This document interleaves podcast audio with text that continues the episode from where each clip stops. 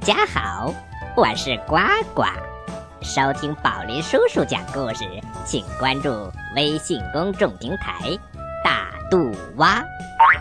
大是大小的大，肚是肚子的肚，蛙是青蛙的蛙。揉揉耳朵，故事马上就要开始喽！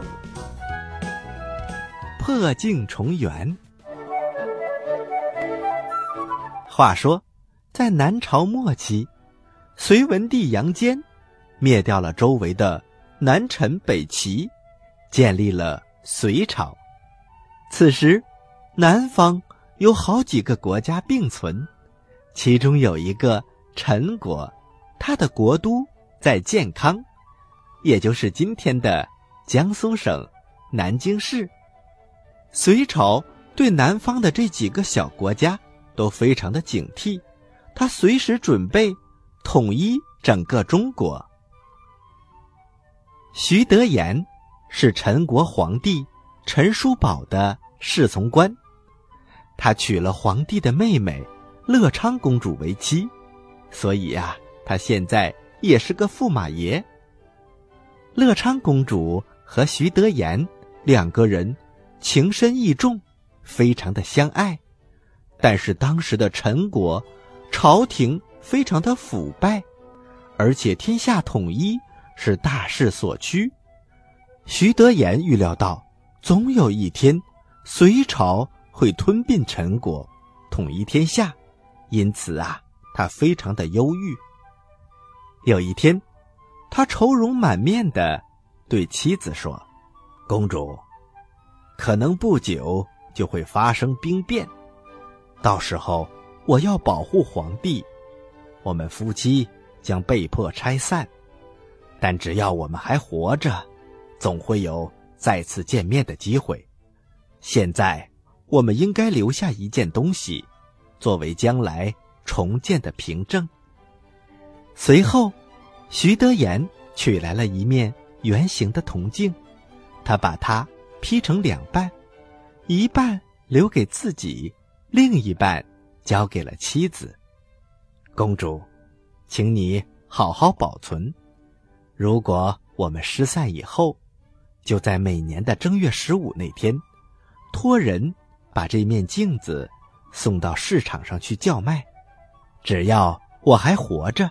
我一定会前去探听，只要两面镜子能够对在一起，我们就会团圆了。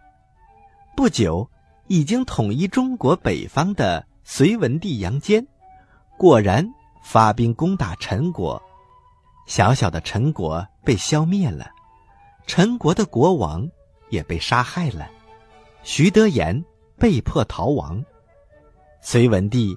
奖赏攻打陈国的有功之臣，被俘虏的公主则被赏给了大臣杨素为妻。一路逃亡的徐德言，打听到妻子已经到了隋朝的京都大兴。小朋友们，这个大兴可不是北京的大兴，是今天陕西省西安市。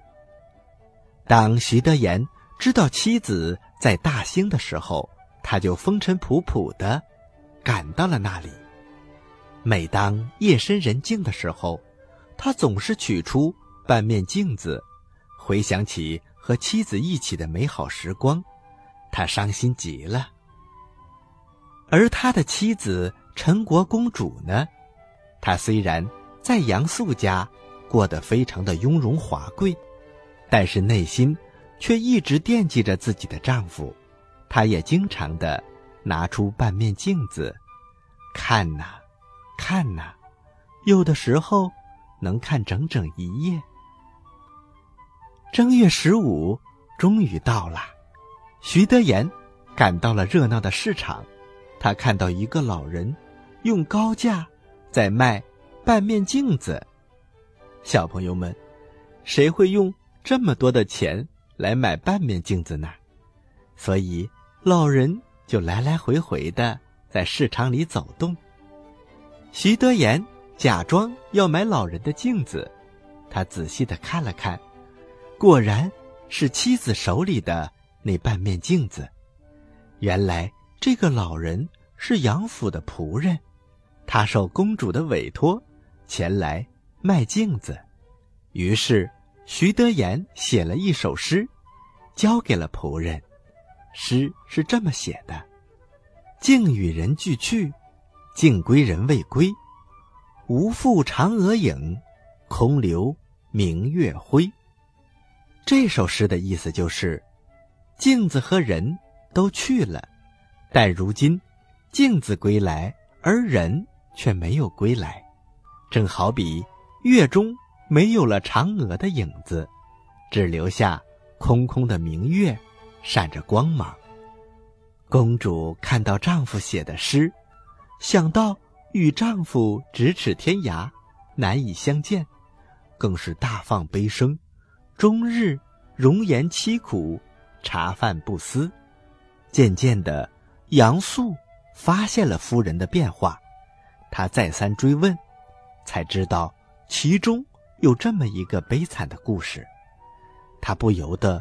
被他们两个人的真情深深的打动了，他立刻派人把徐德言招到了府里，并为他设宴庆祝。杨府上下都喜气洋洋的，他们为越国公杨素的宽宏大度、成人之美而感叹不已，也为徐德言和公主破镜重圆而感到高兴。酒席完毕之后，夫妻二人携手同归江南故里。这段佳话被四处传扬，所以呀，就有了破镜重圆的典故，一直流传到了今天。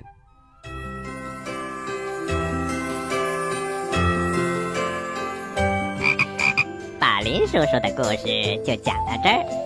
如果你想听更多的故事，或者是想参与很多丰富多彩的活动，请关注我们的微信公众平台“大肚蛙”。大是大小的大，肚是肚子的肚，蛙是青蛙的蛙。